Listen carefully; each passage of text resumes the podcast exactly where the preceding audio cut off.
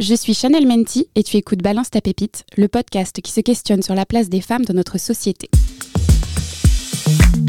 Bonjour à toutes et à tous. Je suis ravie de vous retrouver pour ce troisième épisode. Ce mois-ci, j'ai très envie d'explorer un sujet omniprésent dans la culture pop, les séries. Avec mon experte cinéphile Pauline Mallet, on va se questionner sur la place occupée par les femmes dans les séries avant d'entrer pleinement dans l'épisode, bienvenue aux nouveaux auditoristes. Si vous êtes là depuis le début, j'en profite pour vous remercier pour votre soutien, vos retours et vos témoignages qui nourrissent énormément mon travail. Enfin, un gros big up à l'auditrice qui m'a envoyé deux super livres, sache qu'ils m'ont beaucoup aidé à préparer l'épisode. Je suis ravie de partager avec vous ce troisième épisode de Balance ta pépite.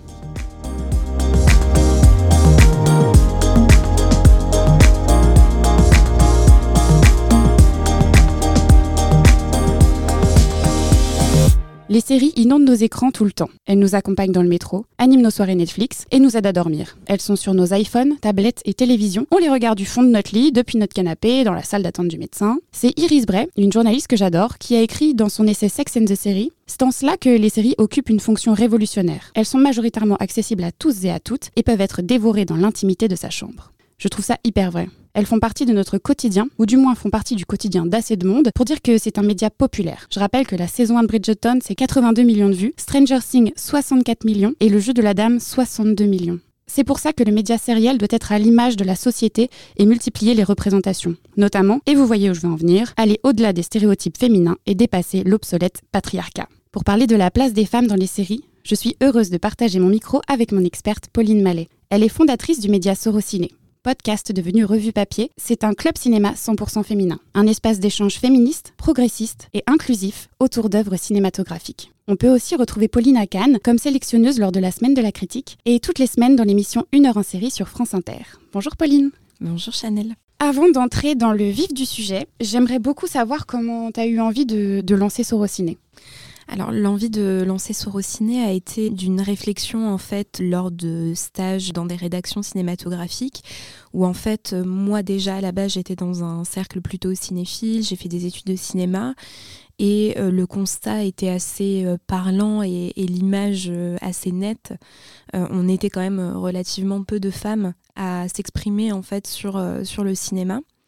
De là est née euh, une envie presque obsessionnelle de réunir des femmes pour euh, parler de cinéma. Alors avant tout des cinéphiles. Et puis pourquoi le faire euh, via un, média tel que le podcast? C'est tout simplement son accessibilité. On était en 2017 lorsque l'idée a émergé chez moi et le podcast était en pleine ébullition en France.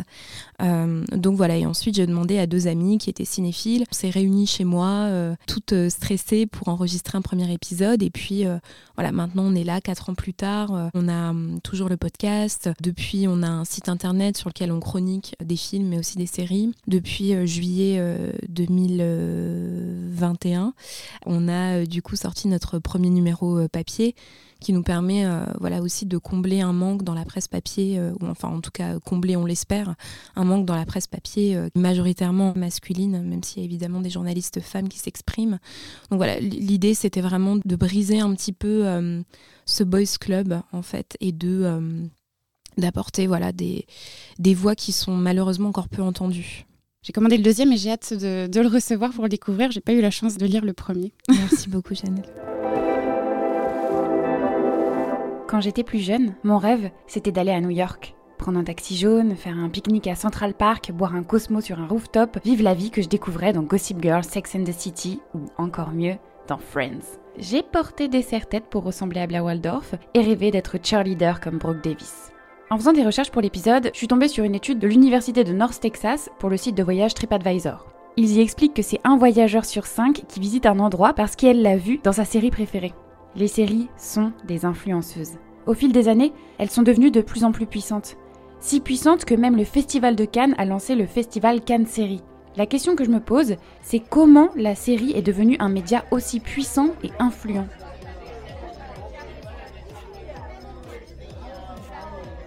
Regarde discrètement derrière toi là. Non, non, de l'autre côté, de l'autre côté. Le type avec la chemise grise là. Oui, il est pas trop mis. Franchement, il a l'air euh, gentil. Et depuis quand c'est pas bien? Non mais non mais c'est pas tant que c'est pas bien, c'est juste que j'ai envie d'un type qui me fasse rêver, tu vois. Moi, j'ai pas ce qu'il te faut, meuf. Chuck Bass. Ah bon? Sa voix, mais il me rend dingue, je te jure. Ouais, non, mais je le trouve quand même un peu trop euh, intense. Mais je veux un truc intense, passionnel, qu'on s'engueule et qu'on s'aime encore plus. Pleurer, baiser toute la nuit. J'ai pas envie de me faire chier avec un mec gentil. Non, je veux des sensations fortes, des surprises. Je veux du Chuck Bass. T'as mis ça dans ta bio Tinder? Est-ce que pour toi, les séries, que ce soit donc en France ou aux États-Unis, parce que c'est vrai qu'on est beaucoup influencé par la culture américaine, on a beaucoup de séries américaines, euh, je pense que c'est la majorité personnellement des séries que je regarde, elles sont américaines, influencent euh, la société et euh, dans quelle mesure elles l'influencent si c'est le cas? Alors, moi, je pense que ce qui est intéressant, c'est d'un point de vue historique, dès le départ, parce qu'aujourd'hui, on parle beaucoup, par exemple, des plateformes, ce qui est euh, évidemment euh, un sujet euh, sur lequel il faut se pencher, que ce soit en termes de cinéma, mais aussi en termes de séries télé, puisqu'aujourd'hui, les plateformes ont transformé en fait notre manière à la fois de regarder la, série, mais aussi de la J'aime pas beaucoup ce mot, mais de la consommer. Euh, c'est devenu un objet justement de, consommation. D'un point de vue historique, la série télé, elle a déjà en fait créé lors de son apparition une scissure avec le cinéma, puisque on regardait déjà d'un mauvais œil l'arrivée de la télévision. Euh, la série est arrivée avec la télévision dans les foyers euh, américains puis français. Et dès le départ, pour reprendre les mots euh, d'Iris Bray, qui en fait marque aussi la différence en fait entre le cinéma et la série, c'est la manière de regarder en fait. Et déjà d'un point de vue historique, d'avoir la télévision chez soi et euh, de pouvoir regarder soit seul, soit en famille un programme qui arrive à une heure précise, un jour précis, cette idée de, feuilletonnage en fait était déjà hyper présente. Alors aujourd'hui, c'est vrai qu'on regarde les séries de manière euh, peut-être un peu plus intime euh, chez soi, mais en même temps, on en parle ensemble. Et c'est ça qui est intéressant, c'est qu'on voit à quel point la série rassemble même lorsque l'on est seul chez soi. Donc je dirais que elle influe intimement parce qu'on va être euh, peut-être plus à l'aise de se laisser aller chez soi plutôt que dans une salle de cinéma, même si euh, on peut tout à fait me contredire et je peux me contredire moi-même. Mais en même temps, on peut partager le lendemain au travail. euh, Est-ce que tu as vu le dernier épisode 2 Est-ce que tu as vu telle série? Aujourd'hui, voilà, pour amener l'anecdote de manière un peu plus intime, même mes parents me demandent si j'ai vu telle série, alors même qu'il y a quelques années, ils ne me posaient absolument pas ce genre de questions. Donc on a vraiment un effet de groupe qui est, euh, je dirais, contrairement au cinéma, euh, même si je ne veux évidemment euh, pas euh, taper, j'ai envie de dire, sur ma paroisse. hein. Non, mais c'est deux choses qui sont voilà. différentes. c'est voilà, c'est deux choses qui sont différentes, qu'on a tendance un peu, et c'est bien normal parce que peut-être qu'on en reviendra plus tard dans l'épisode, mais aujourd'hui le cinéma et la série sont en fusion en fait. On a des autrices et des auteurs de cinéma qui vont aller vers la série. Le festival de Cannes a lieu dans, dans trois semaines. On a deux séries qui y sont présentées, dont une d'Olivier Assayas. Olivier Assayas est un auteur de cinéma. Donc aujourd'hui on voit bien que la série télé et le cinéma sont, sont en parfaite fusion. Est-ce que les deux séries dont tu parles, elles sont présentées à Cannes Série ou euh, vraiment dans Non, la sélection officielle? Non, non, dans, dans- au Festival de Cannes. Alors, en sélection officielle, évidemment, pas en compétition. C'est arrivé déjà, hein, il y a, il y a 4-5 ans, pour euh, la sortie de la saison 3 de Twin Peaks. Alors après, on peut se poser des questions, évidemment. Moi, je suis critique à la fois de cinéma et de séries télé, mais dans mes euh, différents médias, je côtoie parfois des critiques uniquement de cinéma et des critiques uniquement de séries. Et c'est vrai que les, les conversations sont passionnantes, puisque, en fait, pendant très longtemps, la série télé n'a pas été considérée. Elle a été considérée euh, bien trop populaire, par exemple. Et le cinéma a tendance, encore aujourd'hui, à regarder un petit peu de haut euh, la série télé en disant que c'est de toute façon euh, un objet consommable qui n'apporterait rien en fait. Aujourd'hui, la tendance a un peu changé puisqu'on a des auteurs et des autrices de séries qui vont au cinéma et inversement. Donc je pense que la tendance a un petit peu bougé ça a un petit peu changé, mais pendant très longtemps, les journalistes dits séries télé n'avaient pas du tout la place, ou en tout cas on leur donnait pas la possibilité de s'exprimer comme aujourd'hui. Pour donner un exemple, euh, je travaille du coup chez France Inter dans Une heure en série, c'est la première émission euh, sur une radio publique qui est accordée en fait à la série télé. Pendant longtemps ça a été des chroniques parce que euh, bah voilà, on, estimait que euh, la série télé n'avait pas matière en fait à être décortiquée, analysée comme le cinéma en fait. Et on regardait ça d'un très mauvais œil parce que dès le départ ça a été historiquement deux médias qui ont été confrontés en fait. La série télé, lorsque la télévision est arrivée à la maison, la chute d'entrée en salle a été énorme et ça a créé une crise. Aujourd'hui, on voit bien dans les conversations, je parlais du Festival de Cannes, depuis 4-5 euh, ans, euh, la conversation Netflix est remise tous les ans sur le tapis. Est-ce que des films à destination d'une plateforme, je parle de Netflix parce que ça a été la première en fait à présenter un film au Festival de Cannes, c'était quel film déjà? C'était Okja de Bong Joon-ho mhm. qui a été hyper euh, mal accueil en fait. Il y avait eu un scandale autour de ça. Il y avait eu un scandale, voilà. Parce qu'on estime, et encore une fois, je suis pas du tout là comme place de juriste en fait, mais euh, qu'un film doit sortir en salle euh, aussi bien pour euh, faire vivre en fait l'économie du cinéma, mais aussi pour faire vivre les auteurs et les autrices, faire vivre leurs films. Donc c'est vrai que voilà, on, on voit bien que la conversation entre série et cinéma est de plus en plus liée. Et en fait, euh, ce serait anachronique et, euh, faux de dire que c'est euh, un sujet d'actualité puisque ça remonte voilà, aux années 60-70 lorsque la télévision et le média série est arrivé dans les foyers. Si devant la caméra, les femmes ne représentent que 39% des personnages, derrière la caméra, c'est pire. Elles sont 20% à réaliser, 11% à écrire et 7% à produire. Ces chiffres viennent du collectif 50-50, une assaut professionnelle du ciné qui lutte pour l'égalité, la parité et la diversité dans le secteur. En lisant Sex and the Series de Iris Bray, un passage m'a beaucoup marqué. Elle y parle de la série médicale Grey's Anatomy et de sa créatrice Shonda Rhimes.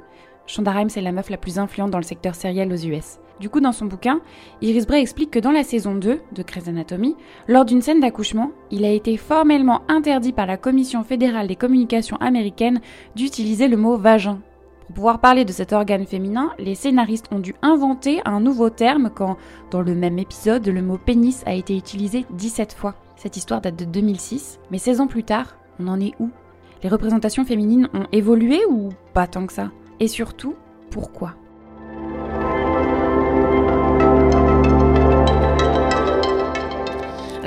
Si on replace encore une fois aux années 60-70, euh, la série télé en fait euh, montrait des représentations assez normées déjà des femmes où on avait euh, les mêmes alors c'était pas les mêmes actrices mais les mêmes profils d'actrices que ce soit au cinéma ou à la télévision.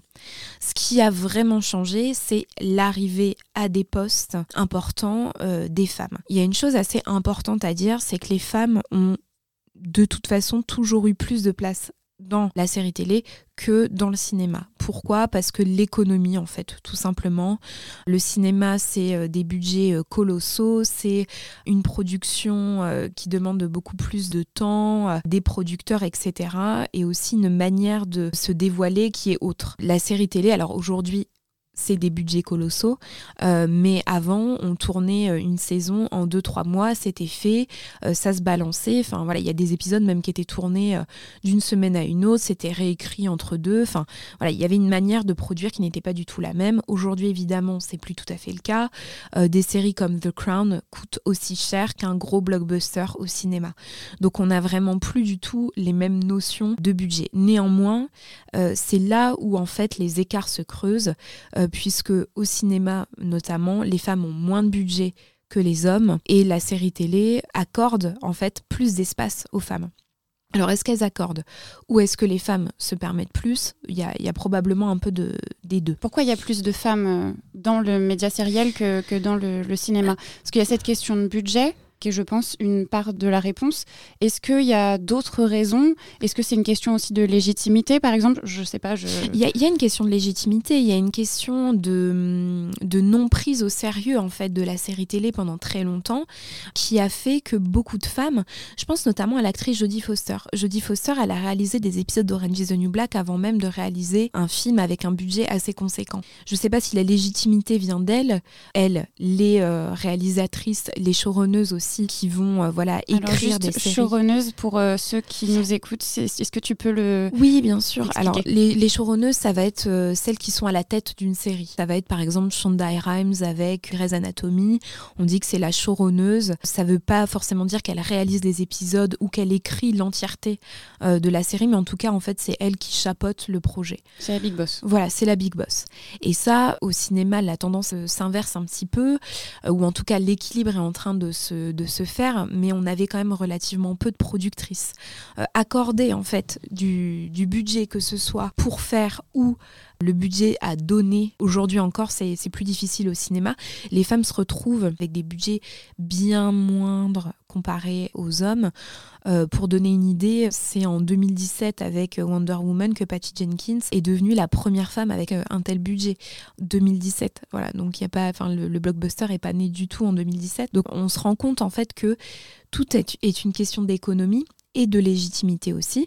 Pendant très longtemps et c'est là où, je boucle aussi euh, euh, l'idée que le cinéma est en train un petit peu aussi de, regarder d'un autre œil la série télé. C'est que pendant très longtemps, la série télé, elle a été peu considérée et on a cru que euh, c'était voilà un petit objet sympa, mais que en fait, voilà, elle ne prendrait pas tant de place que ça. Et puis aujourd'hui, on se pose les questions avec l'arrivée des plateformes, avec voilà, les gens qui vont euh, préférer payer un abonnement et avoir accès à un énorme catalogue plutôt que d'aller une fois au cinéma. Donc c'est en train de changer, même si en interne, il y a toujours un côté très hautain, de la part du cinéma comparé à la série télé. Mais toujours est-il que ça a été euh, une part très influente pour que les femmes puissent s'emparer ou non de la série télé. Parce que aussi la manière de produire, elle est totalement différente. Aujourd'hui, on a plus de 500 séries par an. Et euh, si jamais tu tournes un pilote d'une série, donc le pilote d'une série, c'est le premier épisode tout simplement, et que ce pilote ne fait pas les chiffres espérés, bah, on arrête la série et puis euh, on, va sur un autre projet. Un film, ça peut pas marcher comme ça.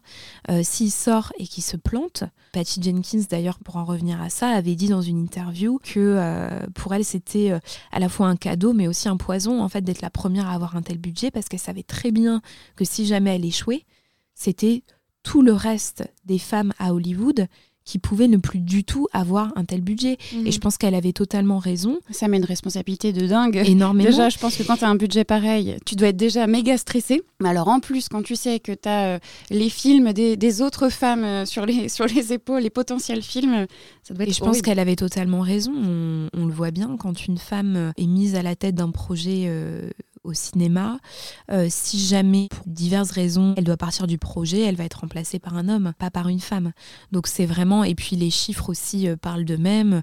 Quand on regarde le nombre de femmes à la tête de projets euh, sériels comparé aux femmes à la tête de projets cinématographiques, l'écart est quand même assez important.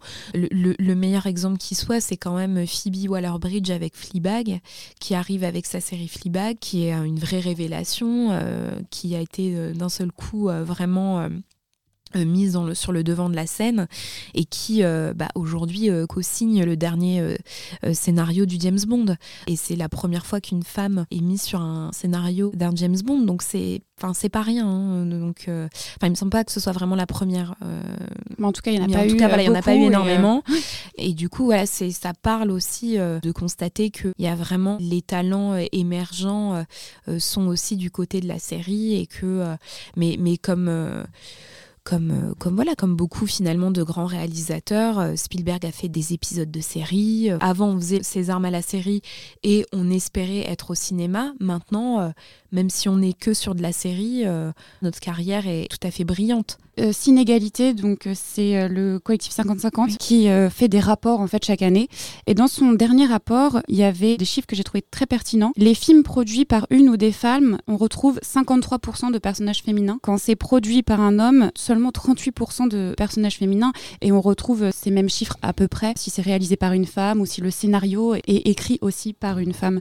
C'est assez fou, du coup ça rejoint vraiment ce que tu dis ces chiffres parlent d'eux-mêmes. Quoi. Oui, on retrouve le même... Euh, phénomène entre guillemets dans la série télé. Comme on avait plus de femmes à des postes de responsabilité, on a eu une pluralité de personnages féminins, parce que je pense que souvent en fait faut décortiquer, on a un chiffre, on a donc effectivement les personnages féminins dans leur euh, globalité, et puis après on a euh, euh, si ce personnage féminin est blanc, racisé, par exemple de quel milieu social elle vient, est-ce qu'elle est d'une ville, d'un village, etc. Et en fait la série télé, puisque il y a une pluralité derrière la caméra, bah devant ça se ressent. Shonda Rhimes avec Grey's Anatomy, voilà, elle a quand même bousculé pas mal de normes, justement en insérant dans euh, ces personnages principaux à la fois, oui, des femmes et aussi des femmes euh, plurielles. Et je pense que la série télé, de toute façon, elle a, elle a permis aussi de faire avancer le cinéma parce que le cinéma, c'est un peu le.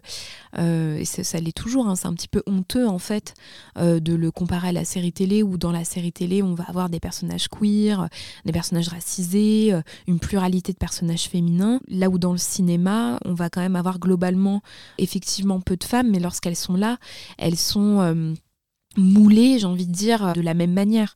Donc c'est aussi euh, des choses qui de toute façon se voient directement et c'est j'ai envie de dire c'est un peu plus facile du coup quand ça se voit. On n'est pas forcé euh, d'apporter des chiffres puisqu'on on le, enfin, on le constate. D'ailleurs pendant très longtemps la série télé a été aussi très genrée. Une série qui avait un cast entièrement féminin, on disait c'est pour les femmes.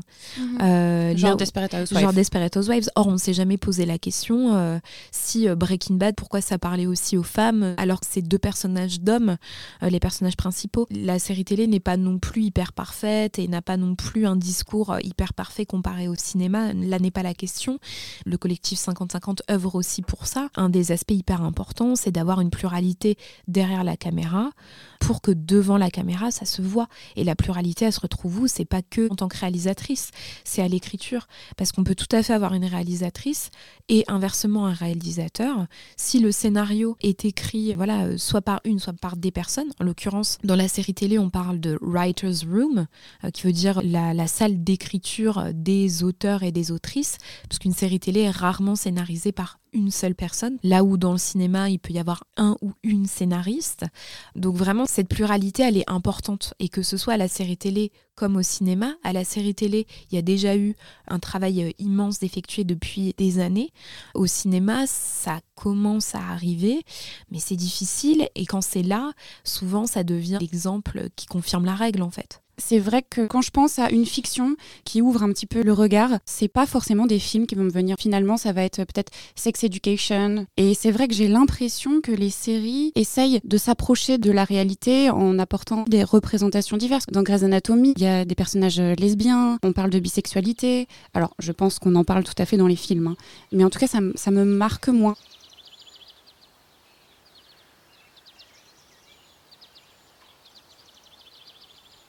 Peux te dire un truc? Ouais, vas-y. Mais tu te moques pas, hein Bah non, non. C'est la première fois que j'ai joui. Ça m'était jamais arrivé avant. Jamais? Jamais. Tu me juges. Ah non, pas Ah du tout. si, tu me juges clairement là. Pourquoi t'as jamais joué Avant, enfin, les autres fois, c'était genre... euh, bah, le type me pénètre, euh, il fait des va-et-vient, il jouit, c'est plié, quoi. Oh, j'aurais jamais dû te dire ça. Tu vas me prendre pour une gamine en kiff sur l'autre Christian Grey ou je sais pas quoi, là. Christian quoi? Grey, le mec du film de cul pour ado. C'est pas un bouquin ça? Si, si aussi. Bref, enfin, voilà. Je voulais te le dire. Le cinéma a longtemps été pensé par et pour les hommes. Donc on a euh, cette idée voilà de boys club euh, dont je parlais au tout début de l'épisode où les films lorsqu'ils étaient produits étaient pensés pour un public masculin. Encore une fois, euh, aujourd'hui, on, peut tout à fait euh, contredire ça, mais euh, on est encore dans des cercles où, voilà, quand on est la seule femme à parler de cinéma, faut parler un petit peu plus fort. On va peut-être être un peu plus remise en question. La série, bah, encore une fois, parce que elle peut être un peu moins prise au sérieux ou parce que elle va être aussi très genrée. Et, et là, encore une fois, c'est un peu plus difficile de d'avoir des vrais chiffres sur la masse de personnes qui ont regardé telle série. On ne sait pas si c'est des hommes, des femmes, et- etc. Et du coup, le cinéma en général a longtemps été pensé pour les hommes. Là où les séries, et encore une fois, hein, euh, je pense que Desperate Housewives, quand c'était produit, c'était voilà, leur euh, point d'accroche. Et on va revenir aux années euh, 60-70, où les, les séries, certains feuilletons étaient pensés pour les femmes, pour ce qu'on appelait la ménagère de 50 ans, qui du coup était une femme au foyer qui ne sortait pas de chez elle. Donc entre emmener les enfants à l'école, faire le dîner, etc., qu'est-ce qu'elle pouvait faire? Bah, Elle pouvait regarder telle série qui était produite pour elles. Il fallait parler à ces femmes. Donc là, on mettait des personnages féminins parce qu'il fallait qu'elles s'identifient. Je rebondis directement sur ce que tu dis. Il y a une démarche assez commerciale et marketing euh, dans ce que tu Ah mais il y a, de toute façon, il y a une démarche commerciale et marketing. On fait pas ni de la série, encore moins aujourd'hui, ni du cinéma pour que ce soit juste vu. Le cinéma et la série, c'est une des économies les plus grosses et les plus influentes euh, du monde. Il y a qu'à voir juste sur le Twitter de Netflix quand une série est annulée et que les gens se disent ah mais non pourquoi c'est annulé c'était génial. Mais combien ça fait? Combien ça fait de chiffres? Alors Netflix ne sont pas du tout transparents sur les chiffres, donc on ne sait pas. J'ai eu beaucoup de mal à trouver des chiffres. Exactement. Quelques-uns, moi, vraiment. C'est hyper difficile, contrairement au cinéma où bah, on a le- les entrées, le nombre d'entrées, le budget il est fixé, on sait. Netflix, on sait les budgets. On sait les budgets des séries, euh, souvent par épisode. On sait que euh, tel épisode de Game of Thrones a coûté 1 million, euh, de The Crown également. Après, combien de gens ont regardé pour que l'épisode en question soit rentabilisé? Mhm. on ne sait pas. Le cinéma, c'est plus simple, j'ai envie de dire, même si c'est une économie hyper compliquée, mais c'est plus simple de le voir. C'est si jamais, exactement, si jamais euh, ton film a coûté euh, je ne sais combien de millions, euh, qu'il a fait tant d'entrées et que ces entrées, ça revient à dire que ça a fait tant de chiffres, c'est bien plus simple. La série, c'est beaucoup plus difficile. Donc quand une série est annulée, on sait très bien que c'est d'un point de vue budgétaire. Et je pense que ce serait un peu se voiler la face que de penser que c'est euh, les séries sont faites uniquement par plaisir. Il y a toute une dimension commerciale. Euh, lorsque Netflix s'adresse à tel ou tel public, c'est aussi une dimension commerciale. Ça ne veut pas dire qu'ils sont pas du tout. euh, Enfin, c'est pas du tout un procès d'intention que je fais. Non, non, mais, c'est un, un point de euh, départ, disons. bien Par sûr. exemple, pour revenir à Sex Education, Oui. Euh, ça répond à une problématique des gens qui disent qu'ils Oui. veulent avoir une vision différente euh, du sexe à l'écran, etc. Et donc, Et pour rejoindre ce que ça- tu dis, ils utilisent entre guillemets euh, cette problématique pour dire on va développer telle série qui va Oui. parler de ça de telle façon pour que ça coche les cases entre guillemets. Mais bon, il s'avère que là, c'est pour du positif. donc. Oui, mais au-delà de ça, Sex Education s'adresse à qui? Aux jeunes de 20 à 25 ans et qui va le plus regarder Netflix? Enfin, voilà, c'est vraiment aussi euh, évidemment et, et c'est pas du tout. Ça veut pas dire qu'ils le font pas euh, ni par plaisir ni qualitativement, mais ça reste une économie. Netflix est un des plus grands groupes euh, mondial aujourd'hui puisque il est hyper considéré aussi dans voilà que ce soit au cinéma etc où on se pose des questions sur justement son écrasante posture que ce soit budgétaire, enfin on le voit, ils ont quand même récupéré énormément de réalisateurs et de réalisatrices euh, de cinéma pour des raisons de budget. Donc oui, de toute façon, c'est une raison hyper économique et, et ouais, ça fait un peu moins rêver de parler d'économie, mais en même temps, c'est une réalité. Ça fait moins rêver, mais en fait, je trouve ça hyper pertinent parce que. Oui, euh, en effet, on parle de la place des femmes, euh, etc. Et il faut en parler. Mais en même temps, c'est vrai que quand on n'a pas toutes les clés de lecture, ben, on peut pas vraiment trouver de réelles solutions. Et parler de l'aspect financier, marketing, euh, de cible, de, ben, en fait, c'est des clés de lecture qui nous permettent de trouver des solutions euh, éventuelles euh, Oui. pour pallier à parce que c'est un problème. Il n'y a pas assez de femmes, les personnages féminins, il y a encore du boulot. euh, elles sont ultra minces, euh, elles répondent tous aux mêmes normes, elles sont blanches, elles sont hétérosexuelles. Mais Mm. comment on pourrait faire pour trouver le juste milieu pour que ça puisse être économiquement viable tout en étant euh, socialement euh, intéressant quoi. Exactement. Exactement. Et puis ces normes, elles sont aussi réalisées notamment au cinéma parce que euh, qui va être derrière la caméra et pourquoi? Parce qu'on préfère donner un budget à un homme plutôt qu'à une femme, et on va préférer donner peut-être un budget à une femme blanche plutôt qu'à une femme noire. Enfin, faire un film ou une série, ça demande tellement d'argent. Alors beaucoup vont dire, Eh, mais aujourd'hui, tu as des caméras, tu peux filmer à l'iPhone, etc. Oui, mais derrière, il faut le produire le film. Pour qu'il arrive en salle, il faut de l'argent. Pour qu'il soit diffusé, il faut de l'argent. Donc, enfin, tout est une question d'argent. Sur Netflix, il y a plein de séries qui ne sont très, enfin, très peu visibles parce qu'elles ne rapportent pas. Et du coup, elles sont noyées en fait dans le catalogue, là où une série va être hyper mise en avant. Et du coup, on va se dire, faut absolument le voir parce que d'un point de vue euh, marketing, on a mis le paquet dessus. Bridgertown. Donc, euh, Bridgertown, ou même euh, le film Don't Look Up, où, euh, qui était, où qui voilà. était plutôt bien d'ailleurs. Pour le coup, je, alors je sais pas ce que tu en penses toi, qui a un regard peut-être plus critique. Pour le coup, c'est des problématiques écologiques, c'est une vraie critique par rapport à, notre politique.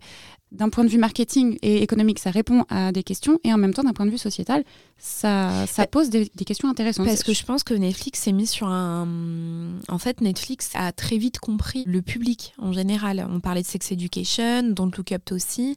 Netflix, c'est pas parce qu'ils ne donnent pas des chiffres et qu'ils ne sont pas transparents qu'ils n'en ont pas. Euh, je pense qu'ils ont des chiffres, ils savent à qui s'adresser. Euh, c'est hyper ciblé et l'algorithme de Netflix qui, euh, parce que vous avez aimé ça, vous allez aimer, on peut aussi se poser la question de ces algorithmes qui vont du coup nous entre guillemets nous enfermer en fait dans quelque chose qu'on connaît et ne pas nous laisser le choix d'aller voir ailleurs ce qui se fait et potentiellement de construire d'autres goûts, d'autres envies. Donc si jamais tu as vu Sex Education, tu vas aimer Bridgerton, euh, tu vas aimer Big Mouth, tu vas aimer tout ça. Et comme en plus on est dans un catalogue énorme, immense, on sait pas du tout où donner de la tête, que bah du coup on va aller voir tout le temps, enfin on va regarder tout le temps la même chose. Donc là encore, ça pose question sur notre manière de regarder de la série. Il existe plein de tests pour savoir si le scénario d'une fiction est plus ou moins féministe et inclusive. Des genres de tests PCR, mais pour le patriarcat dans les fictions. Le plus connu, c'est le test de Bechdel. Pour le réussir, la fiction doit répondre à trois conditions. La première, c'est qu'il doit y avoir deux femmes qui sont nommées par leur nom et leur prénom au moins une fois. La deuxième, c'est qu'il doit y avoir au moins une séquence où elles parlent entre elles. Enfin, troisième critère, elles doivent parler d'autre chose que d'un mec. Bon, ce test a quand même quelques limites, parce que par exemple, le film Twilight le passe haut la main. Mais ça reste quand même un bon indicateur. Et d'ailleurs, c'est l'asso Data for Good qui a lancé le projet Bechdel AI. Leur but, c'est de créer un outil pour automatiser le test de Bechdel et le faire passer au plus de fiction possible. À mon avis, sensibiliser sur ces questions d'inclusivité et de représentation, c'est un très bon moyen pour faire bouger les choses.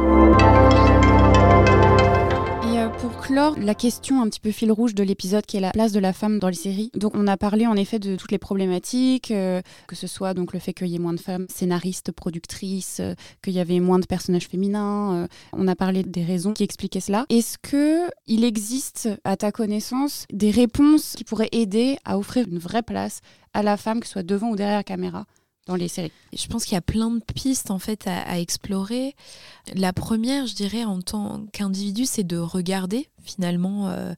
euh, plus une série euh, télé sera regardée si elle est réalisée ou en tout cas chapeautée par une femme, plus il y a de chances qu'elle continue et donc qu'elle fasse vivre une économie. Je reviens à l'exemple d'Orange is the New Black, euh, donc showrunné par Jenji Kohan, qui a été à sa manière une révolution dans la série télé puisque à la fois on parlait d'un milieu carcéral féminin, mais aussi on avait des personnages féminins tout à fait pluriels et diverses, mais j'ai envie de dire aujourd'hui ça veut tout et rien dire parce qu'on va dire que si tu mets une femme qui fait du 40, c'est euh, c'est de la diversité. Or, on sait bien qu'il y a aussi d'autres choses qui peuvent rentrer en compte.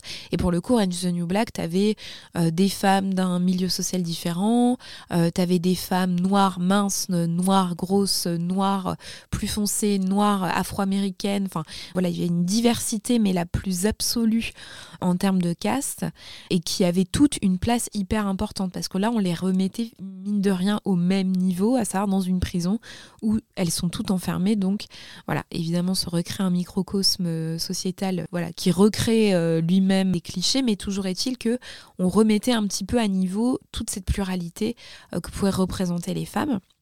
Et je pense que c'est des projets comme ça qui permettent de faire vivre une économie, j'ai envie de dire, féminine presque. Puisque Genji Kohan a fait énormément appel à la fois à des scénaristes femmes, euh, mais aussi à des productrices et aussi à des réalisatrices qui réalisaient des épisodes de séries. Et aujourd'hui, on le voit très bien. Une série qui est showrunnée par une femme, très souvent au générique, il y a plus de femmes. Tu le disais tout à l'heure par rapport à, aux chiffres du collectif 50-50 euh, sur le ciné-égalité qui va là se concentrer en France. Euh, sur le cinéma, mais en fait, euh, c'est des chiffres qui peuvent tout à fait euh, correspondre également euh, sur la série télé, où euh, une série qui va être showrunnée, produite par des femmes, vont avoir beaucoup plus de femmes de manière globale, parce que par exemple, on reprend notre exemple de Desperate Housewives, c'est showrunné par un homme, c'est filmé euh, par des hommes, mais en fait, derrière la caméra, il n'y a pas beaucoup de femmes, c'est devant qu'elles sont. Et je pense que ça aussi, c'est intéressant de décortiquer ça. Enfin, il suffit pas d'avoir un cast féminin pour que derrière, ça le soit. Donc c'est ça qui, déjà, à notre échelle, nous permet aussi de faire avancer, j'ai envie de dire, les choses. Les auditoristes ont un vrai pouvoir Ah bah en fait oui, oui. sur. euh, ouais. Bah, ça revient à ce qu'on disait tout à l'heure sur Netflix. Si jamais la série elle n'est pas vue, la série elle part parce qu'elle coûte trop cher à produire. Donc évidemment, et en même temps, est-ce qu'on leur laisse réellement la place à ces euh, spectatrices et spectateurs, tu vois? C'est ça qui est intéressant parce que tout à l'heure on parlait de l'algorithme. On multiplie tellement les choses à voir qu'aujourd'hui on a tellement de choix qu'on n'arrive même plus à le faire ce choix. Oui. Qu'il y a tellement euh, une abondance de choses à voir, à lire, à écouter. Enfin, est-ce que on a le temps là où pendant le confinement justement on avait le temps Est-ce que là on a le temps de se poser, dire j'ai vraiment envie de voir cette série ou je choisis d'aller euh, vers ce qu'on m'indique pour euh, voilà faciliter mon choix parce que je sais pas si la série me va plaire et je sais pas si j'ai le temps d'être déçue en fait. Ouais. Donc il y a, il y a aussi toute, ce- toute cette construction-là. Et moi, ce que je dis souvent, par exemple, aux auditeurs et auditrices de Sorociné, c'est euh, beaucoup me posent parfois la question de comment je fais pour, à mon échelle, soutenir, par exemple, les réalisatrices. Eh bien, euh, aller en salle voir leurs films, les repérer aussi, retenir leur nom et suivre aussi ce qu'elles font, ça peut être une démarche déjà à notre échelle. Alors évidemment, c'est pas nous qui allons produire et donner de l'argent. Oui, mais euh, finalement, ça, ça, ça les aide à avoir de l'argent derrière. Oui, par, tout euh, à fait. Les gens qui en ont. Bah, tout à fait. euh, Aujourd'hui, Shonda Rhimes euh, pour Grey's Anatomy, on parle du Shonda Rhimes Universe, où en fait, Shondaland, voilà le Shondaland, où euh, du coup, voilà, elle produit par exemple Bridgerton. Anna Delvey. C'est Euh, comme ça que s'appelle la série. Euh, Oui, exactement. Donc voilà, il- elle, elle produit énormément de choses parce que Grey's Anatomy lui a permis en fait de créer une économie. Et en fait, quand on donne un visionnage, on le donne à qui Et est-ce que cette personne va produire pour d'autres femmes, pour d'autres séries qui vont elles-mêmes apporter d'autres représentations? Voilà, C'est aussi ça qui est intéressant. C'est en fait, on se rend compte que c'est tout un schéma et quand on tire la ficelle de cette pelote, on a euh, tout qui s'aligne. C'est la puissance de la sororité. Exactement. On arrive sur la fin du temps réglementaire. Du coup, j'ai quelques petites questions pour terminer euh, cet épisode. Est-ce que tu as des recommandations de projets à l'initiative d'une femme? On en a beaucoup parlé pendant l'épisode, mais je dirais vraiment le collectif 50-50 parce que je pense que c'est ce genre d'initiative qui nous permet en fait à la fois d'avoir des chiffres concrets quand on va parler à des gens qui ne sont pas convaincus de ce qu'on peut dire, euh, vont beaucoup dire oui, mais et donc là tu as des chiffres, tu peux les sortir, c'est hyper pratique. Donc déjà d'un point de vue pratique, les chiffres ça aide. Mais en plus de ça, on peut vraiment nourrir une réflexion autour de cela et je pense que c'est hyper important d'avoir ce genre d'initiative, mais ça peut être aussi des initiatives comme Femmes à la caméra, qui est une organisation qui permet à des jeunes femmes qui veulent euh, faire du cinéma, d'aller dans des groupes qui vont euh, les aider par exemple à prendre du son, à filmer, etc. Et ça, je pense que l'accessibilité, encore une fois, j'en ai parlé pendant l'épisode, mais c'est quelque chose d'hyper important. Voilà, et le Lab des femmes qui ont aussi un, super podcast, mais qui font aussi des études et qui chiffrent tout ça. C'est gratuit, c'est accessible. Donc vous vous rendez sur le site du collectif 50-50 et vous avez, il y a même une super étude qui pour le coup me parle inévitablement, mais sur la critique de cinéma. Qui critique les films? D'où viennent ces critiques? Que ce soit socialement, géographiquement, et elles ont fait un super travail d'études sur l'Europe entière. Et ça, c'est quelque chose dont on a, enfin, on a un tout petit peu parlé, mais qui est aussi hyper important parce que euh, en tant que spectateur et spectatrice, lorsqu'on va voir un film ou qu'on regarde une série, euh, si c'est pas le bouche à oreille, ça peut être les critiques. Et qui critique et pourquoi? Et évidemment qu'un film, euh, parfois, qui, souvent d'ailleurs, les films réalisés par des femmes vont moins parler aux hommes. Et en fait, comme dans la critique, il y a encore une majorité d'hommes, bah, du coup, ces films-là peuvent souffrir aussi de cette critique. Donc voilà. Ça me vient juste une petite question. Dans euh, une heure en série, vous êtes combien de critiques? Alors, en fait, on a un présentateur, Xavier Le Herper. Il y a un critique qui est là toutes les semaines, qui s'appelle Benoît Lagan. Et ensuite, on n'est que des chroniqueuses femmes. Alors, la série, c'est encore un peu particulier parce que pour le coup, il y a presque une égalité. Il y a beaucoup plus de femmes critiques de séries que de critiques de cinéma. Et là, si vous vous demandez pourquoi, bah, toute notre conversation peut être la cause à effet. Pendant très longtemps, en fait, être critique de série ne pouvait pas être un métier en soi. Enfin, on pouvait pas juste écrire de la série pour en vivre. Aujourd'hui, bah, presque tous les médias maintenant euh, de cinéma parlent de séries télé. Je pense à des émissions comme sur Canal+, Le Cercle, qui est une des plus grandes émissions cinéma. Maintenant, il y a le Cercle série. On parlait de France Inter euh, parce que j'y travaille, mais euh, une heure en série est l'une, voire la seule émission sur France Inter qui parle de séries télé, là où on a d'autres émissions sur le cinéma. Moi, je connais énormément de femmes critiques cinéma, séries, pardon, contrairement au cinéma, par exemple.